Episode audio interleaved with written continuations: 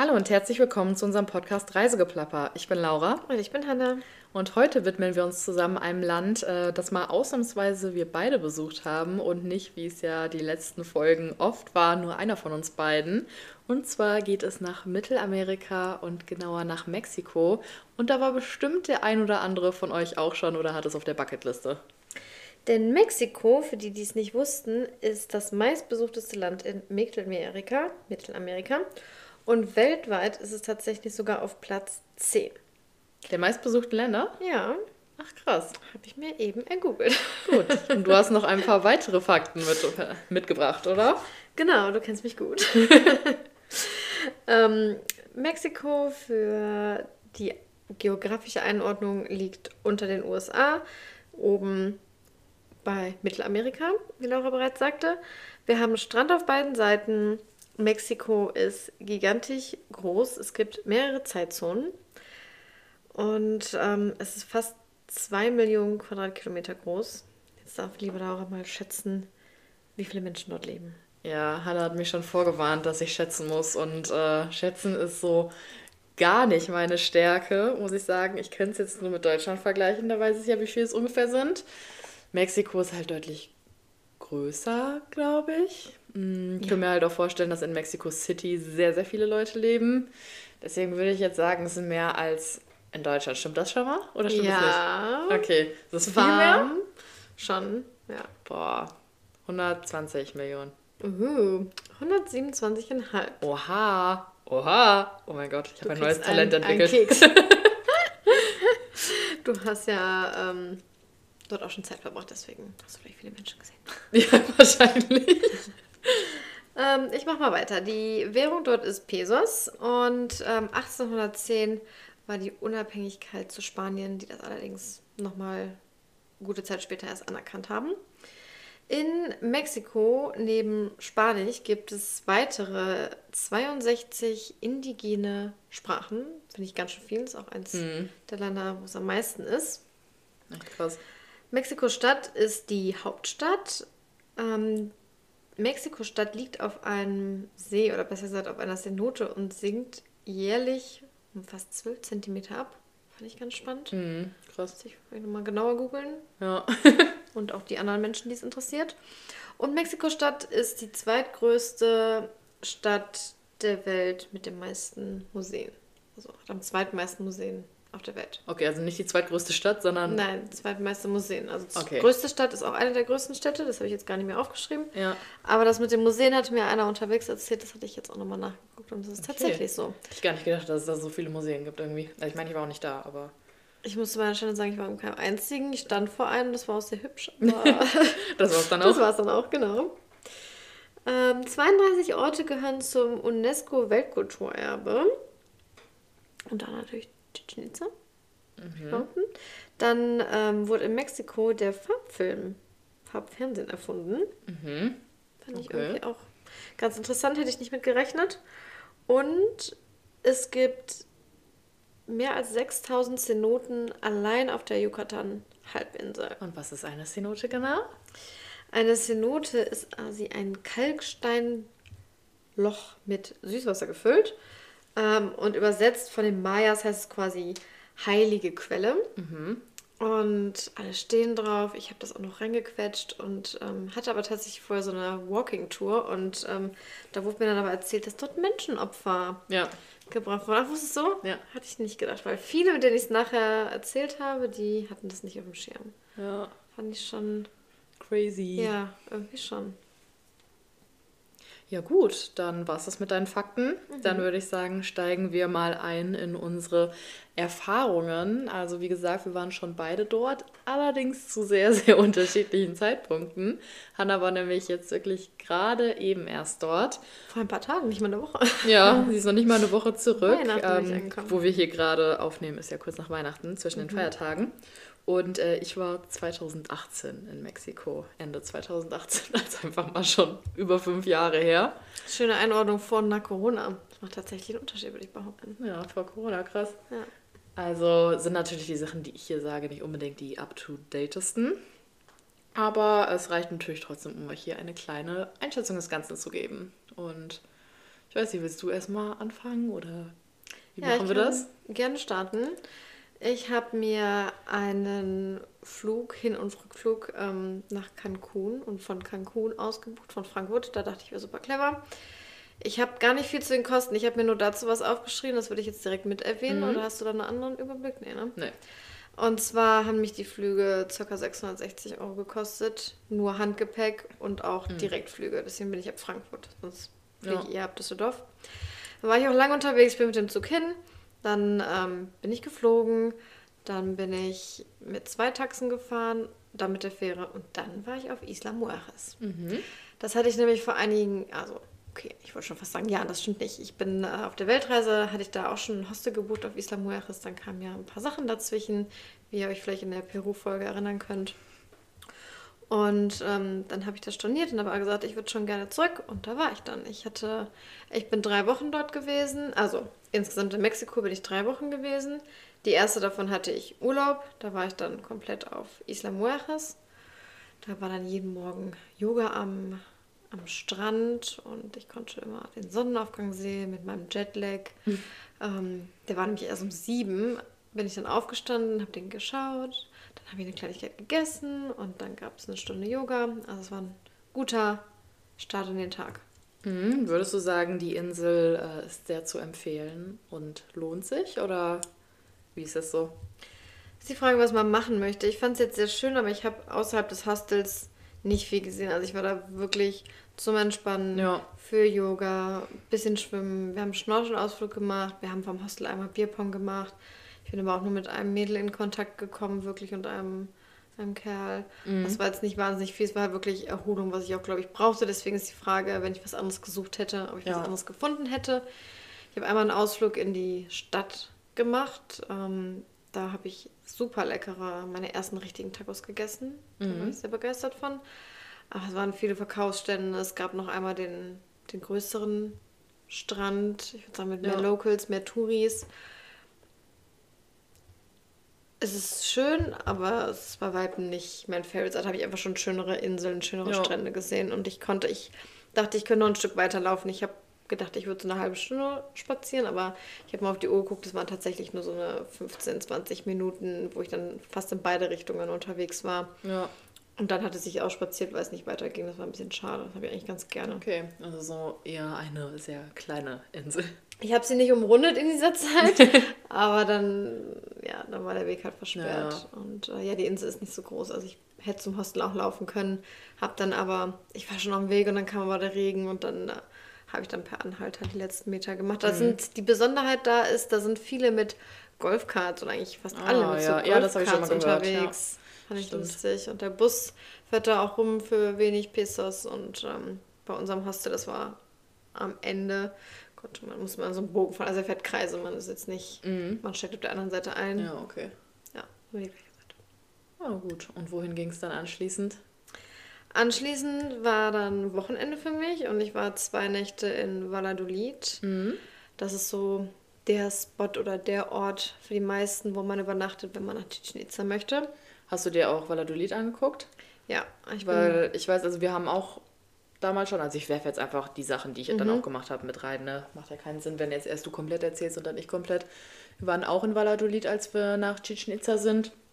Und ich fand, also ich meine, wir waren da jetzt nicht lang, aber ich fand es eigentlich schon ganz süß, so mit diesen bunten Häusern und so weiter und irgendwie so dieser altmodische Charme. So stelle ich mir auch ein bisschen Kuba vor. Ja. Nö, mir hat's auch gefallen. Ich habe da gut gegessen, im Hostel nett mit den Leuten gequatscht. Das war ein relativ kleines Hostel. Alena hieß das. Ähm, als Pool hat es so einen, so einen Mini-Whirlpool im, im Hofbereich gehabt. Und abends weiß ich nicht, ob ihr bei der Lichtershow wart. Die ist aber eigentlich auch schon Ja. sehr lange dort. Also auch schon einige Jahre. Ich würde auch sagen, mindestens fünf. Haben mir von Freunden erzählen lassen. Ähm, das war ganz schön gestaltet. Also war ich echt positiv auch überrascht. Ich war danach Chichen Itza. Ja.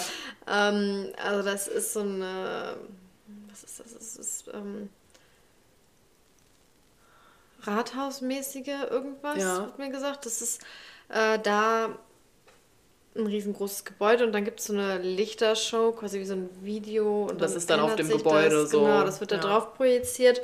Und ich habe beim Gehen dann auch gesehen, tatsächlich sitzen die wirklich mit dem Laptop hinter einem machen das an und du hast auch die großen äh, Anlagen für die Scheinwerfer und so. Und leider war die Touri, also die Touri, die um, ich glaube 9.30 Uhr oder um 9 Uhr war die für, also war die englische Version und vorher die Stunde ja. die Spanisch. Und das ging auch, glaube ich, eine halbe Stunde. Also ich glaube, das war dann einmal um 8, einmal um 9 oder halb 9, halb mhm. 10. Kriegt ihr aber überall die Info. Das hat mir tatsächlich sehr, sehr gut gefallen. Oh, nice. Und dann hast du ab Valladolid Ausflug nach Chichen Itza zum Beispiel gemacht? Genau, ich bin den ersten Tag nur ähm, ein bisschen Valladolid rumgelaufen, hatte mir dann für den nächsten Morgen Chichen Itza vorgenommen und bin dann morgens mit einem Kollektivo. Kollektivo sind in Mexiko die Sammeltaxen quasi äh, dahin gefahren, habe erst noch relativ lange. Die sind ja auch relativ gewartet. günstig. Ja, vergleichsweise total. hatte. Mhm. Ja, weil die ja auch die Einheimischen dann nehmen und so und es jetzt nicht so die Hyper-Touri-Dinger sind. Ja, machen halt die, die Reisenden. ja, genau. Wir. Aber äh, zu Chichen Itza, für die, die es nicht wissen, das ist ja eins der sieben neuen Weltwunder. Und wo wir jetzt bei Weltwunder sind, dein wievieltes Weltwunder war das denn? Drittes war es. Wir haben uns zusammen Petra, Petra angeguckt. Ja, in Jordanien. Dann habe ich ähm, die Christusstatue in Rio. Und das ist jetzt dein drittes? Alle also guten Dinge sind drei und dann so eine Enttäuschung.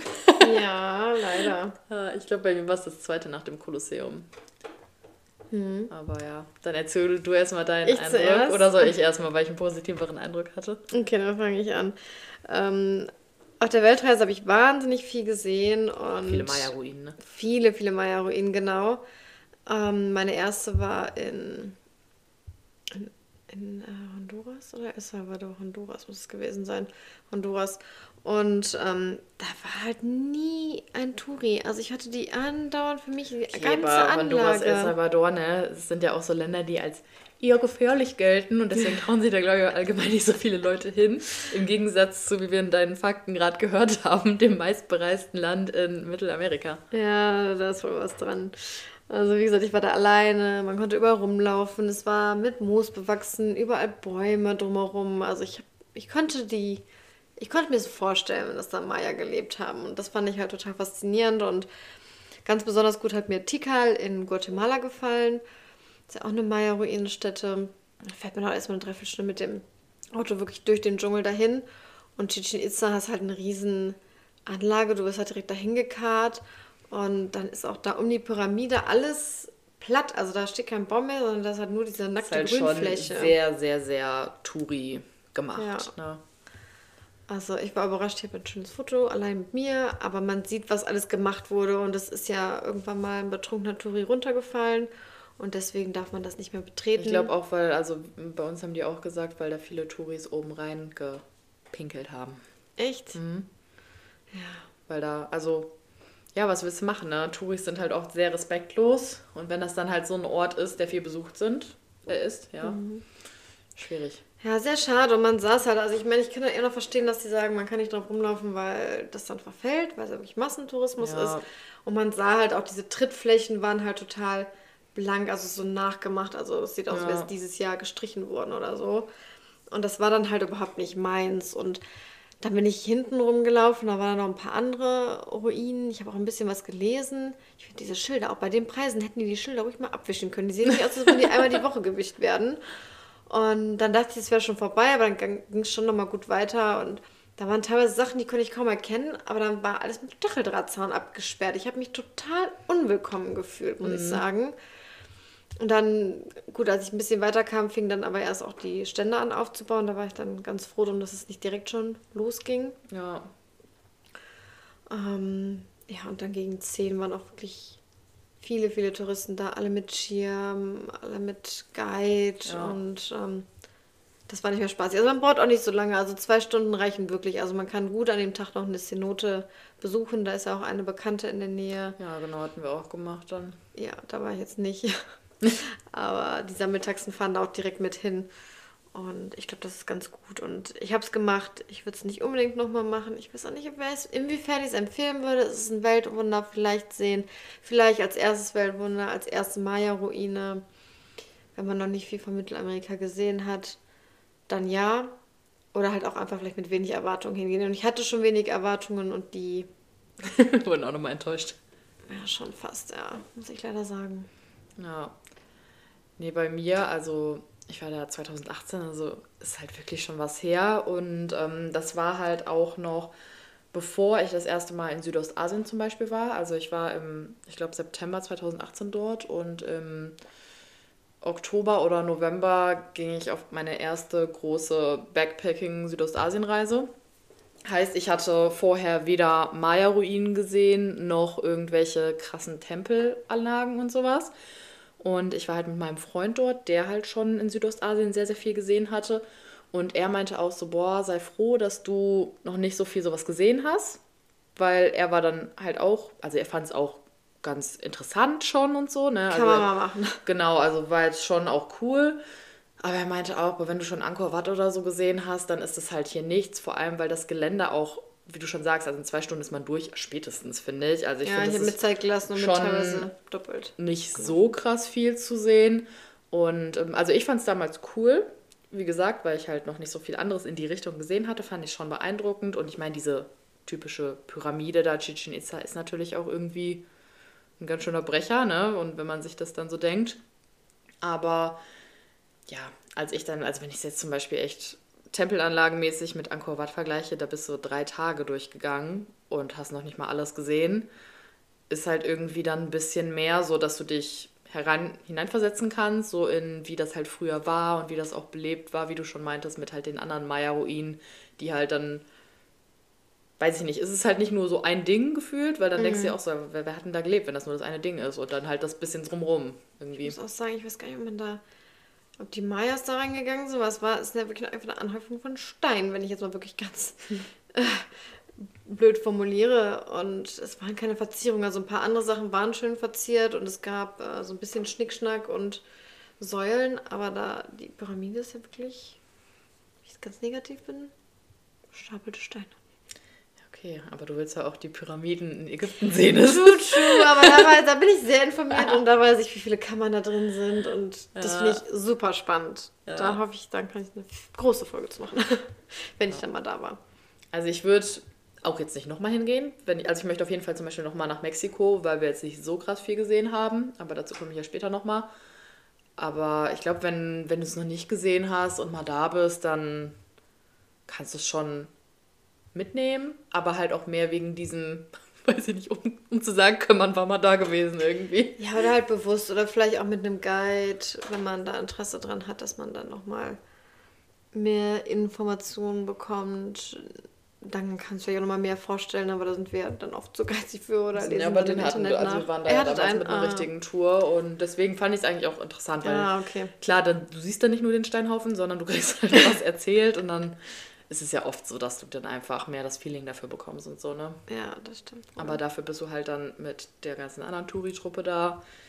Ja, hat alles Vor- und Nachteile, ne? Das stimmt. Ja, ich war dann bei keiner Zenote mehr leider und ähm, habe mir dann aber abends diese Lichtershow angeguckt und am nächsten Tag noch ein bisschen für eine Cenote gestresst, weil das ist ja auch das Ding, was man in Mexiko oder auf der Yucatan-Halbinsel macht. Ja.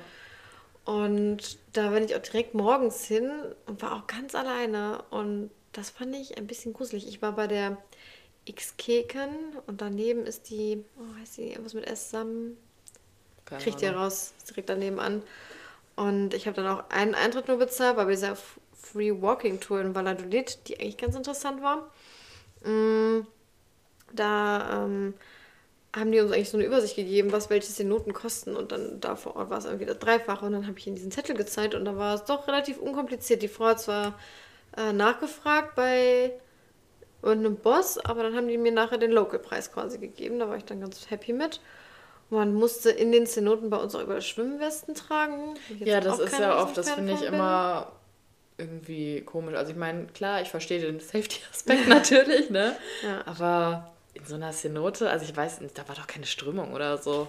Nee, und in und Deutschland. Da kann man das doch schon relativ einfach selbst einschätzen, ob man jetzt schwimmen kann oder nicht, weiß ich nicht. Ja, also in Deutschland können ja wirklich ich glaube, mit die meisten in unserem Alter, keine Ahnung, schwimmen. Aber es ist, in, also wenn ich mit Ausländern rede, dann ist tatsächlich oft ja, das stimmt. nicht gegeben. Auch wenn die das am Meer wohnen, bin ich manchmal auch sehr auf überrascht. Auf den Philippinen können ja. richtig viele Leute nicht schwimmen. Fand ich auch richtig krass, weil es sind ja nur Inseln. Ja, genau. Es ist ja nur Wundert mich Strand auch sehr. irgendwie. Mhm. Das ist schon krass.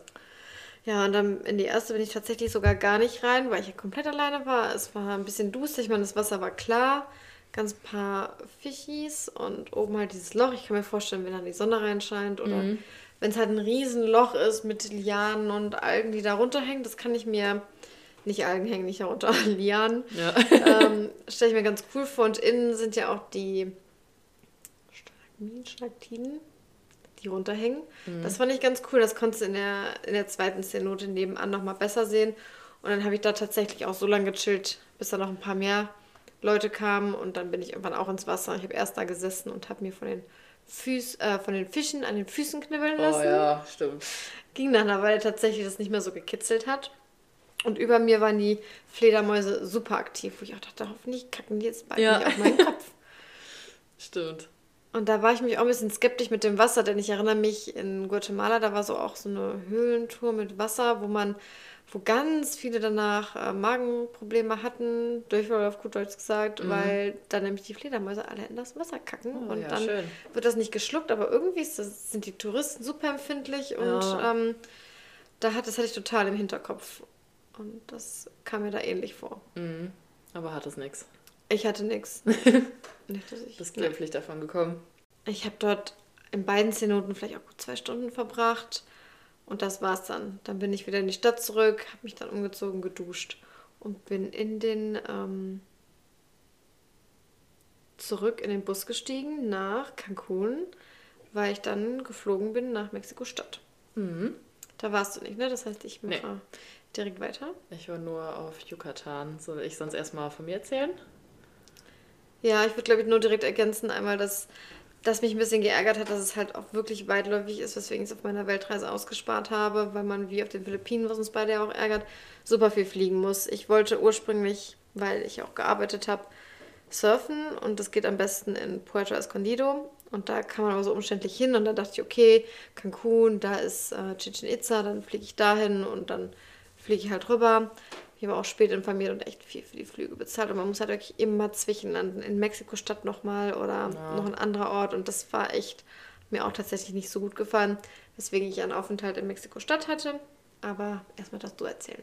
Okay, dann äh, fange ich bei mir nochmal von vorne an. Also ich war halt, wie gesagt, 2018 dort, zwei Wochen und ähm, es war halt schon auch mehr so ein Urlaub-Ding. Also wir haben ja schon mal von geredet. Äh, Reisen und Urlaub sind ja so zwei Paar Schuhe. Urlaub mehr entspannen, Reisen mehr Abenteuer. Und ähm, wir hatten halt da ein All-Inclusive-Hotel. Das war auch eines der besten Hotels, glaube ich. In, in Cancun selber? ich bisher war in Playa del Carmen. Mhm. Und wollten aber natürlich auch trotzdem was von Mexiko sehen und jetzt nicht nur in der Hotelanlage chillen. Aber die Hotelanlage war schon irgendwie richtig nice, weil allein da hatten wir schon mehrere Cenoten drin, wo dann auch teils Schildkröten drin waren ja, und so. Das war echt nice. Und ähm, ja, auch so, der Strand war toll und das war auch so ein bisschen wie im Dschungel gebaut. Da sind überall auch Nasenbären und so lang gelaufen. Oh. Voll süß. Ich dachte, du hast noch gar nicht so viele gesehen. Doch, da waren ganz, ganz viele. Oh. Ja. Und äh, genau, wir hatten eigentlich vor, einen Mietwagen zu buchen. Also, wir hatten auch einen gebucht, aber den haben wir vor Ort dann storniert, weil die dumme Hotel-Reiseleiterin von uns äh, uns so Angst gemacht hat, dass wir ihn storniert haben, weil die so uns so Horrorgeschichten erzählt hat. Ich meine, 2018 ist ja auch nochmal fünf Jahre her.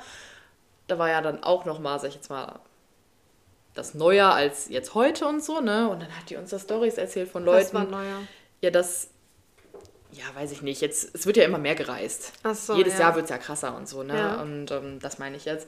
Und dann kannte man natürlich auch nicht so viele Leute, die schon in Mexiko waren und so weiter. Und dann hat die uns Stories erzählt von dieser korrupten Polizei und dass du an jeder Ecke abgezogen wirst und bliblablub. Und dann, boah, nee, hatten wir einfach keinen Bock mehr drauf. Und dann haben wir stattdessen gesagt, okay, dann fahren wir entweder von Playa del Carmen halt mit so einem äh, Kollektivo irgendwo hin. Sind wir zum Beispiel nach Tulum. Oder halt mit irgendeinem Ausflug waren dann halt, wie gesagt, auch bei Chichen Itza Valladolid, habe ich ja gerade schon erzählt. Und äh, unter anderem dann auch in Tulum. Da waren wir äh, bei den Maya-Ruinen. Die sind da ja so direkt am Strand. Das fand ich echt cool. Wir waren auch, als wir da waren, war nicht so viel los. Ich meine, es ist fünf Jahre her. Ich glaube, jetzt ist da sehr, sehr viel los. Vielleicht hatten wir auch eine gute Zeit. Und ich fand es halt, also die Ruinen an sich sind jetzt nicht so krass, ne? Aber weil das halt so direkt am Strand ist und an der Küste und auch so an den Klippen ein bisschen, fand ich das eigentlich schon echt nice mit der Kulisse, weil es halt auch mal irgendwie so was anderes war. Und ähm, was wir auch nice fanden in Tulum und Umgebung war die Cenote Calavera. Da war auch so, also das ist einmal dieses große Loch, wo du mit einer Leiter theoretisch reinkommst. Und daneben ist noch so ein kleines Loch, sag ich jetzt mal. Und da kannst du wirklich, das ist halt nur so groß, dass man als Mensch halt reinspringen kann. Und dann steht auch extra so ein Schild, so Jump hier. Und dann haben wir uns erst fast in die Hose gemacht, weil mhm. wir nicht wussten, ob wir da reinspringen können. Und es war schon echt gruselig, weil du in so ein dunkles Loch eigentlich gesprungen bist und das Wasser ja schon relativ tief erst angefangen hat.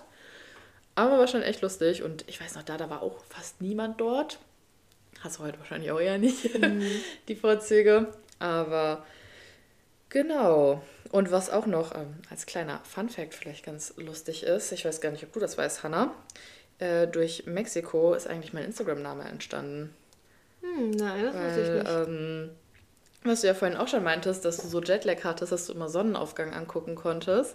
Und das hatten wir, also wir hatten wirklich die kompletten zwei Wochen, war unser Jetlag so, dass wir jeden Morgen um 5 Uhr aufgestanden sind. Das war nachher Gewohnheit. Und haben dann um 5.30 Uhr den Sonnenaufgang geguckt. 5.30 Uhr war ich schon? Bei einer anderen Zeit da. Oder 5 oder 6 Uhr, auf jeden Fall nicht ja. später. Okay. Meine ich. Und haben das dann echt jeden Tag geguckt, weil sich der Jetlag die ganze Zeit halt so durchgezogen hatte. Und deswegen heiße ich jetzt, also das war die Idee von dem Namen jetzt Made for Sunrise bei Instagram. Weil, äh, ja, und so sonst nichts Besseres eingefallen ist. Aber ähm, fand ich dann ganz schön. Und ähm, was wir auch noch gemacht haben, ich weiß nicht, warst du da in dem National Park Sian Kaan? Nee, war ich nicht. Da waren wir halt auch noch, haben da eine Tagestour hingebucht. Und das war auch, also wir waren auch in der Regenzeit da, in der Nebensaison. Demnach hat es halt auch viel mal geregnet zwischendurch, aber war halt voll okay. Und ähm, wir hatten halt diese Tagestour in den Nationalpark gebucht und hatten halt so Glück, weil wir in der Nebensaison waren, dass wir eine Tour, die eigentlich für, weiß ich nicht, 10, 15 Leute gewesen wären, komplett alleine hatten, privat. Okay. Und hatten halt dann eine Privattour zum Preis von einer normalen Tour. Das mhm. war halt richtig, richtig nice.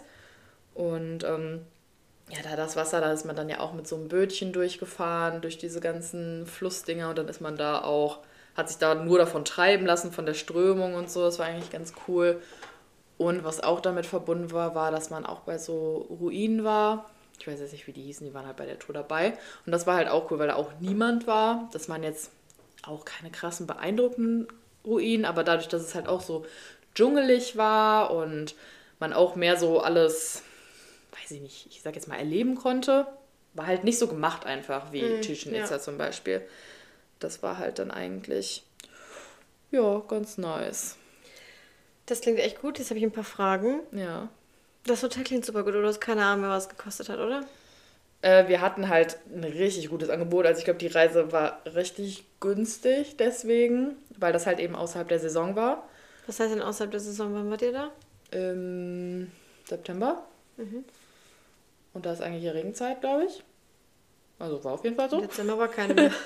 keine Ahnung. Und ähm, ja. Okay, dann, was auch vielleicht ganz wichtig für viele Reisende ist, zwischen Cancun und Valladolid ist eine Stunde Zeitunterschied. Mhm. Das muss man beachten, weil ich dachte mir so, hey, wir waren zwei Stunden, aber kommen nur eine Stunde später an und so. Stimmt. Hat Vor- und Nachteile, aber muss man darauf achten, vor allem wenn man dann halt irgendwie ab Cancun wieder fliegt und dann irgendwie zuletzt in Valladolid ist, da muss man ein bisschen aufpassen. Aber habt ihr das dann alles in einem Tag gemacht, Valladolid und äh, Chichen Itza? Ja. Ja, war voller Tag dann. Ja, genau. Okay. Und ja, der, der Park klingt auch richtig gut. Mhm. Ich bin ja am Ende nochmal in Playa del Carmen gewesen. Das will ich jetzt direkt einfach mit anschließen. Mhm. Da habe ich ähm, noch einen Freund besucht, den ich in Mexiko-Stadt auch getroffen habe. Den habe ich ähm, meiner ersten großen Reise kennengelernt. Wir haben uns mega gut verstanden, haben jetzt fünf Jahre nicht gesehen. Und äh, dann haben wir uns in Mexiko getroffen für zwei Tage. Hat er mich ein bisschen rumgeführt und äh, ein paar Sachen erzählt. Da hatte ich dann auch mein erstes Erdbeben. Wir saßen im Restaurant und dann kam die Kellnerin zum Tisch und alle anderen hat sie auch schon weggeschickt und dann so, oh, Erdbeben wahrscheinlich. Und dann ja, mussten wir auf die Straße, damit, falls halt irgendwas einstürzt, wir unter nichts drunter sind. Und ich weiß nicht, was gefühlt haben, ob es Einbildung war. Es war 3,2 oder 5 mhm. oder 7. Also es war jetzt nicht wenig, aber jetzt auch nicht ultra viel. Ich habe nichts wackeln sehen. Bei uns war irgendwie alles relativ fest drumherum. Ja. Aber ich finde es krass, dass das dein erstes Erdbeben war, weil du ja schon so viel eigentlich auch in Südostasien unterwegs warst. Und ich meine, ich habe jetzt auch nicht viele Erdbeben miterlebt, aber ich glaube, zwei von den drei Malen, die ich auf Bali war, habe ich schon allein ein kleines Erdbeben mitbekommen. Aber vielleicht kriegt man es auch nicht mit. Also ich glaube, wenn wir nicht im Restaurant gesessen hätten und irgendwie dann nachher durch die Stadt gegangen wären, dann hätten wir es vielleicht auch nicht gemerkt. Bei mir war das nachts, keine aber Meldung aufs Handy meine bekommen. Freundin zum Beispiel hatte auch nichts mitbekommen. Das eine Mal, als wir da waren, ich bin nachts aufgewacht von dem Erdbeben und sie, sie hat einfach weiter geschlafen. Habe ich ihr dann am nächsten mhm. Tag so erzählt, oh, dass ich das so gruselig fand und so. Mhm. Und sie meinte, so habe ich gar nicht mitbekommen. Ja, schon verrückt. Das ist so, keine Ahnung, ich hatte so diese Herzrasen, vielleicht war es halt deswegen auch Einbildung. Ich kann es nicht genau ja, sagen. Wir kennen es halt halt einfach gar nicht von nee. unserer geografischen Lage hier, ne? Nee, da können wir uns echt glücklich schätzen in Deutschland. Es gab noch so einen Weihnachtsmarkt, den ich eigentlich ganz cool fand. Und ähm, also es war ein Weihnachtsmarkt, das wäre so ein Verkaufsmarkt, aber es war ein Weihnachtsmarkt, fand ich ganz lustig. Mhm. Und auch die Weihnachtsdeko in Mexiko und Mittelamerika und Asien ist ja auch kein Vergleich zu Deutschland. das ist immer ein bisschen lustig, so voll übertrieben auch teils mm. oder ganz komisch. Solltet ihr darauf vorbereitet sein, wenn ihr in der Weihnachtszeit fahrt. Fand ich auch lustig auf den Philippinen. Das ist nämlich irgendwie alles, was mit Bär endet, also irgendwie September, Oktober, November, Dezember, also alles so richtig lange. Mhm. Stell die auf. So, das war jetzt die Story dazu und äh, diesen Kumpel habe ich dann am Ende nochmal getroffen. Ich bin nach Puerto Escondido geflogen zum Surfen und er ist halt nach Playa del Carmen, weil er da eine Unterkunft hat. Er ist auch Langzeitreisender und ähm, dann musste ich ja so umständlich von Puerto Escondido zurück nach Cancun und dadurch, dass ich ja Heiligabend erst zurück bin und am 23. abends erst geflogen bin, hat es trotzdem aufgrund der Riesenentfernung und des Umsteigens nicht geklappt, dass ich alles am 23. mache. Deswegen bin ich am 22. schon von Puerto Escondido, ich glaube wieder bei Mexiko-Stadt, zurück nach ähm, Cancun geflogen und habe dann abends noch einen Bus, was auch ganz gut geht, eine Stunde lang nach Playa del Carmen genommen, dann bei ihm übernachtet. Ganz coole Unterkunft mit Pool und auch Whirlpool auf dem Dach mit Blick aufs Meer und über die Stadt. Ah, das, das war geil. schon schnieke. Ja, das dazu. Und ähm, in Puerto Escondido wird, war ich dann ähm, zwölf Tage ähm, Selinas Hostel, denn ich musste ja eigentlich auch, also was heißt eigentlich, ich musste arbeiten. Ich hatte die erste Woche mir freigenommen, weil Valladolid war am Wochenende. Das war wirklich dann so der erste Trip, wo du richtig krass Remote-Arbeiten ausgenutzt hast, ne? Genau, ich habe mich vorher ein bisschen rangetestet und probiert und jetzt auch mit der Zeitverschiebung und so weiter war ich nochmal eine andere Hausnummer. Und deswegen ging halt an den Wochenenden ein bisschen was, auch die, die Reisen hin und her musste ich dann machen. Deswegen war ich nicht ganz flexibel. Ähm, und in Puerto Escondido war ich dann wirklich viel am Arbeiten. Also ich habe tatsächlich nur eine Surfstunde gehabt. Ja. Die war aber auch nicht so der Oberhammer. Also eigentlich soll es ganz gut sein zum Surfen. Nachher habe ich dann auch gehört, irgendwie doch nicht so. Aber mein. Kommt vielleicht auch auf die Saison an oder so. Ja, vielleicht. Also ich hatte dann nochmal angefragt, einem aus meinem Zimmer, und der hat mir seinen Surflehrer empfohlen und dann hatte ich ihm geschrieben und er so, ja, komm jetzt. Und es war mittags um zwölf und ich dachte mir so, boah, nee, gibt einen Sonnenbrand. Und also auf den Philippinen erinnere ich mich, war halt immer morgens die beste Zeit oder mhm. abends und nicht so mitten am Tag. Ja. Aber ich dachte mir so, komm, sonst machst du es gar nicht. Und dann bin ich hin. Dann habe ich ihn ewig gesucht, weil es schwierig war, ohne meine SIM-Karte den halt zu finden am Strand, ohne Internet. Und dann haben wir noch ewig auf ein Surfbrett gewartet, war ein bisschen unorganisiert, sprach auch schlecht Englisch. Und ähm, ich konnte ein bisschen surfen, deswegen habe ich auch gesagt, ich will keine Instruction nochmal am Anfang haben. Er soll mich halt nur den Schubs geben und sagen, wann ich aufstehen muss. Ja. Ja, deswegen, ich hatte es bei der einen dann belassen. Am nächsten Morgen war mir dann zu früh, weil ich auch nachts wieder ein Meeting hatte. Und ähm, das hat tatsächlich ganz gut funktioniert, weil das Hostel darauf ausgelegt ist, dass da super viele Menschen arbeiten. Also es waren wirklich bestimmt 30 Arbeitsplätze, die auch echt gut belegt waren. Es gab Einzelkabinen, es gab so einen Meetingraum mit Fernsehen und einem runden Tisch und Wasser und ich glaube auch Kaffee oder so. Ja, die schon sich praktisch. Geholt. Ich kenne aber auch echt viele, die so digitale Nomaden in Mexiko sind. Also es ist schon ein beliebter Spot, auch so wie Bali oder so. Ja, also das wusste ich, wusste ich nicht. Und ähm, war überrascht und dachte, oh, so viel Platz für mich und so und war dann aber gar nicht. Mm. Aber es hat ganz gut geklappt, auch mit der Zeitumstellung. Ich bin dann morgens aufgestanden äh, um sieben, beziehungsweise um sieben habe ich dann angefangen, damit ich noch eine Stunde bis zwei Überschneidungen mit meinen Kolleginnen hatte und habe dann aber abends nochmal gemacht nach dem Abendessen, weil da war auch Sonnenaufgang um sieben, Sonnenuntergang um sechs und dass ich noch ein paar Sonnenstunden habe, äh, habe ich dann halt nach dem Abendessen quasi mal gearbeitet, dass ich dann eine Stunde schön am Strand spazieren gegangen bin für meine Bewegung, Sonnenuntergang gucken, dann essen, dann nochmal arbeiten. Das war echt. Ähm, hast du doch echt dann die Zeit eigentlich ganz gut genutzt, sage ich jetzt mal, die genau. du halt arbeiten und ja auch ein bisschen was sehen oder tun miteinander kombinieren kannst. Ja, das denke ich auch. Also es war schon gut, auch nochmal dem deutschen Winter zu entfliehen und so weiter. Alles in allem teuer und Mexiko ist halt schon sehr ähnlich zum Rest von Mittelamerika, so von den Häusern, von den Landschaften. Und dadurch, dass ich das ja zuerst gesehen habe, ist das für mich so, ich sage jetzt mal, das Wahre. Das, was man zuerst kennt, ist ja wie bei, bei Musik und Film, so die, das, was man zuerst sieht, ist das Original so ungefähr. Ja. Und deswegen war für mich Mexiko auch gemein gesagt so ein bisschen der Abklatsch davon. Ähm, ja, und dein weiteres Erlebnis, was ich ja auch in unserer Rückblickfolge schon angekündigt hatte, war dieses Schildkrötenaussetzen. Mhm. Hast du das mal irgendwo anders gemacht? Nee. Nee, ne? Ja. Ich hatte damals einen kennengelernt, der hatte so ein äh, Volunteering-Projekt. Da hat er auch ähm, Schildkröten bewacht, behütet und dann mhm. ins Meer entlassen. Wo war das denn auch in Mexiko oder? Nee, das war in Asien. Ich ja, ich weiß auch, wir hatten Malaysia, sowas in Malaysia, Sri Lanka hättest du das auch machen können. Aber ja, und ich hatte voll die verklärte, schöne, romantische Vorstellung davon. Und mein Kumpel, der längere Zeit in Mexiko war, den ich getroffen hatte, sagte, ja, ist auch ganz günstig und es ist easy mit dem Strand, brauchst kein Tour buchen, einfach dahin zum Strand, vielleicht 50 Pesos. Ja, und dann sind wir da hin mit dem Kollektivo und getrampt und der aus dem Hostel, der mich begleitet hat, hatte schon gesagt, so 5% der Schildkröten schaffen nur diesen Loop. Ja. Also die kommen irgendwie zum Strand zurück oder die überleben. Fand ich echt wenig und da war ich froh, dass er mir die Info gegeben hatte. Dann kamen wir da an 150 Pesos. Das ist schon echt eine, eine Hausnummer. Wie viel ist das ungefähr in Euro? 100, ja, nicht ganz 10 Euro, so okay. 8. Aber dafür, dass wir Schildkröten da entlassen und ja, ich weiß nicht. Ähm, war halt echt so ein Touri-Ding und da standen auch richtig, richtig, richtig viele Leute. Und dann haben wir kurz eine Information bekommen, dann so ein Körbchen in die Hand gedrückt bekommen mit mehreren Schildkröten für ein Foto.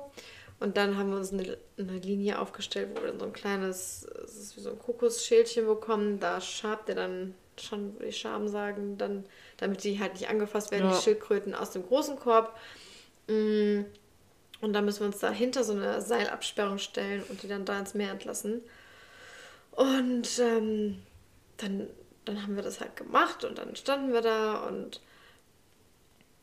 meine wollte sich kaum bewegen. Also die hatte nicht so einen Elan und ich bin auch direkt wieder zu den Leuten hin und habe gesagt, so ja, können wir die nicht morgen entlassen, weil ich ja wusste, es schaffen nur 5% und wenn meine jetzt schon so träge ist, wie soll die es in einem großen, weiten Meer schaffen? Ja, und dann meinte der Gart, nee, das geht schon in Ordnung und mach mal. Ja, alle anderen flott unterwegs und meine tat sich nicht, tat sich nicht. Ich dachte mir so, oh nee, dann habe ich sie angefeuert, wie die anderen auch.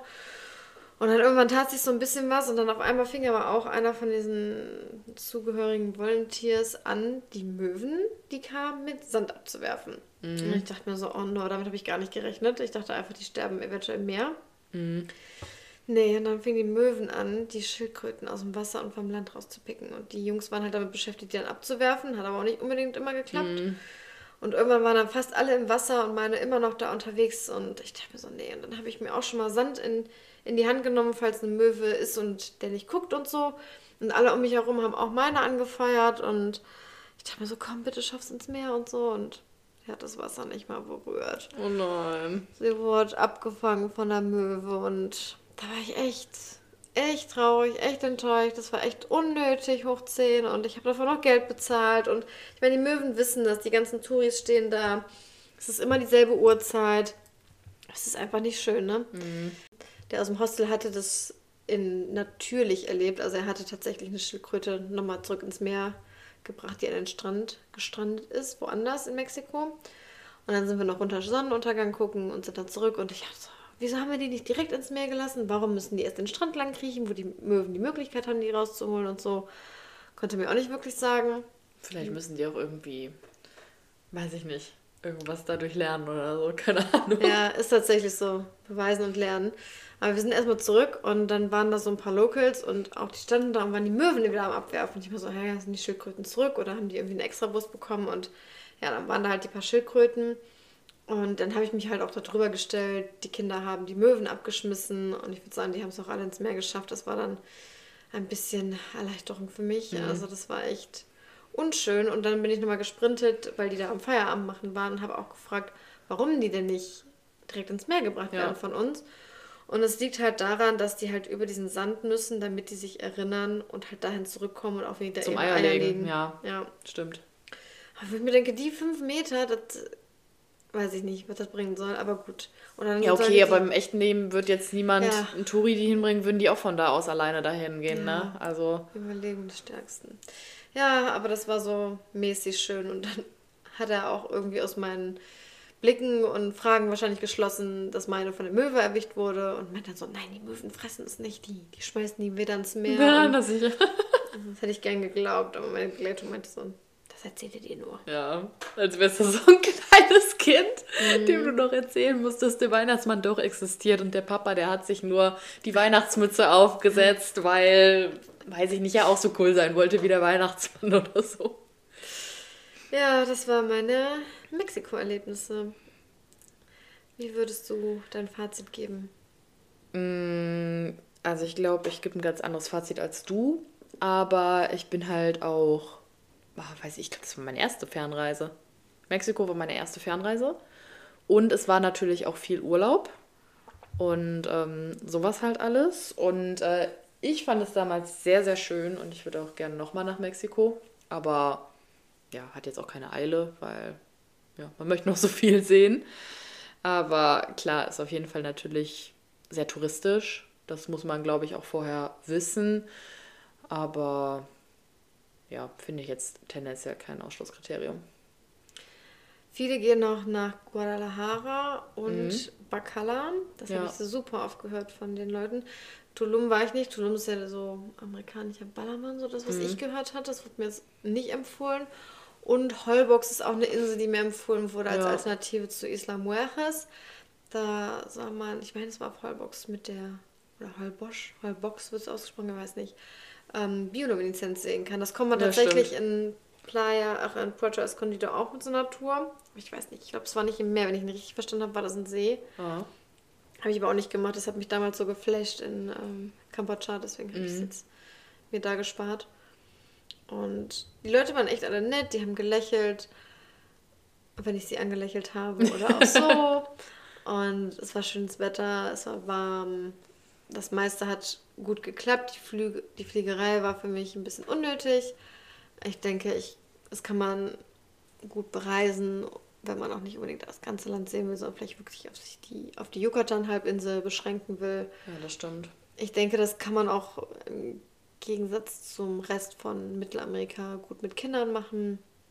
Wie war ähm, dein Empfinden so, weil ich, ähm, ja, allein schon, was ich dir gerade vom Mietwagen erzählt habe, mit der Sicherheit und so. Und man hört ja auch immer wieder irgendwelche Horrorgeschichten von Mexiko, dass da vor allem in Playa del Carmen und der Umgebung irgendwelche Touristen erschossen werden oder so. Wie hast du die Sicherheit empfunden? Weil ich persönlich fand es echt gut. Ich meine, wir waren natürlich auch ja, viel in Ausflügen unterwegs, aber auch als wir da mit dem Kollektiv unterwegs waren oder allgemein dort an den Orten waren. Ich habe mich eigentlich immer sicher gefühlt.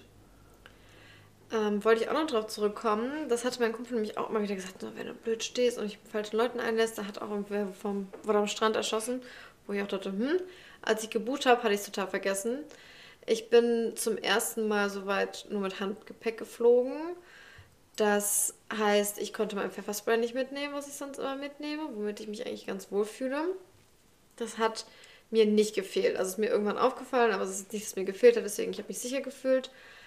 Und ich, ich weiß nicht mehr genau, in welchem Land ich es auch gesehen hatte. Ich hätte gedacht, es war ein asiatisches Land. Ich meine, du warst auch dabei, aber ich weiß nicht mehr. Oder es war halt Costa Rica, Panama. was ich eigentlich nicht glaube, wo die ähm, in den Nachtbussen, gut, das war dann nicht Costa Rica, Panama, ähm, die wirklich durchkriechen und die Leute beklauen. Und ich habe gedacht, ich hatte noch so meinen Rucksack, der war echt cool. Den, ähm, den konntest du halt ne, Bauch und Brust zusammen machen, aber ja. dieses Bauch, diese Bauchschnalle konntest du auch abmachen und hattest dann eine Bauchtasche. Bauchtasche. Mhm. Und das war eigentlich ganz cool. Das habe ich aber gar nicht genutzt, dass ich mich echt so sicher gefühlt, dass ich gar nicht gemacht habe. Und zwischendurch dachte ich, boah, ich habe jetzt den, den Rucksack, den Handgepäcksrucksack, da stehe mit meinen Papieren, meinem Reisepass mich gar nicht so sehr gejuckt. Das Handy hatte ich halt um mit der Kette in der Regel. Ich habe mich auch sicher gefühlt. Ja. Aber wo wir hier beim Thema Sicherheit waren, bei mir, wie gesagt, war es ja die erste Fernreise und äh, ich glaube, wir kennen alle diese Horrorgeschichten am Anfang. Ja, und das ist ja ganz anders mit den Drogen und dann schmuggelt dir jemand Drogen ins Gepäck und dann oh kommst du da in den Knast oder Schlimmeres, ne? Und ich weiß noch, wir sind da angekommen im Flieger und du musstest im Flieger so einen Wisch ausfüllen, dass du keinen Essen oder sowas mitbringst, so keine Äpfel, kein bla bla bla. Mhm. Und dann waren wir da am äh, Flughafen und warten auf unser Gepäck und auf einmal kam da eine Polizistin mit so einem Schäferhund an. Der Schäferhund am Bellen, am Reißen an der Leine und kommt zu unserem äh, Handgepäcksrucksack. Und wir, ey, schon scheißen uns gleich in die Hose so ungefähr. Was sind jetzt so, so erste Erfahrungen hier? Und dann direkt so, oh mein Gott, hat uns schon jemand was reingeschmuggelt? Und dann hatten wir was zu essen halt im Rucksack vergessen und deswegen hat der Hund so Stress gemacht. Das mussten wir dann auch einfach nur wegschmeißen, also war kein, kein Thema, aber das war so richtig schön. So erste Erfahrung direkt so voll der Schreck.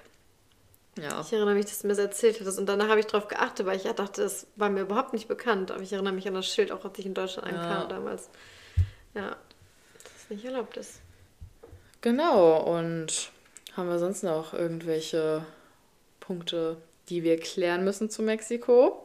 Ich glaube nicht, aber ich äh, vernehme Hannas äh, Kopfschütteln und auf einmal panisch nach ihrem Handy greifen, dass sie schon wieder vergessen hat, sich eine Verabschiedung rauszusuchen. Wer hier treuer Hörer ist oder zumindest schon irgendeine Folge gehört hat, der weiß ja, dass äh, Hannah immer endet mit einer flotten Verabschiedung der richtig uncoolen Klasse.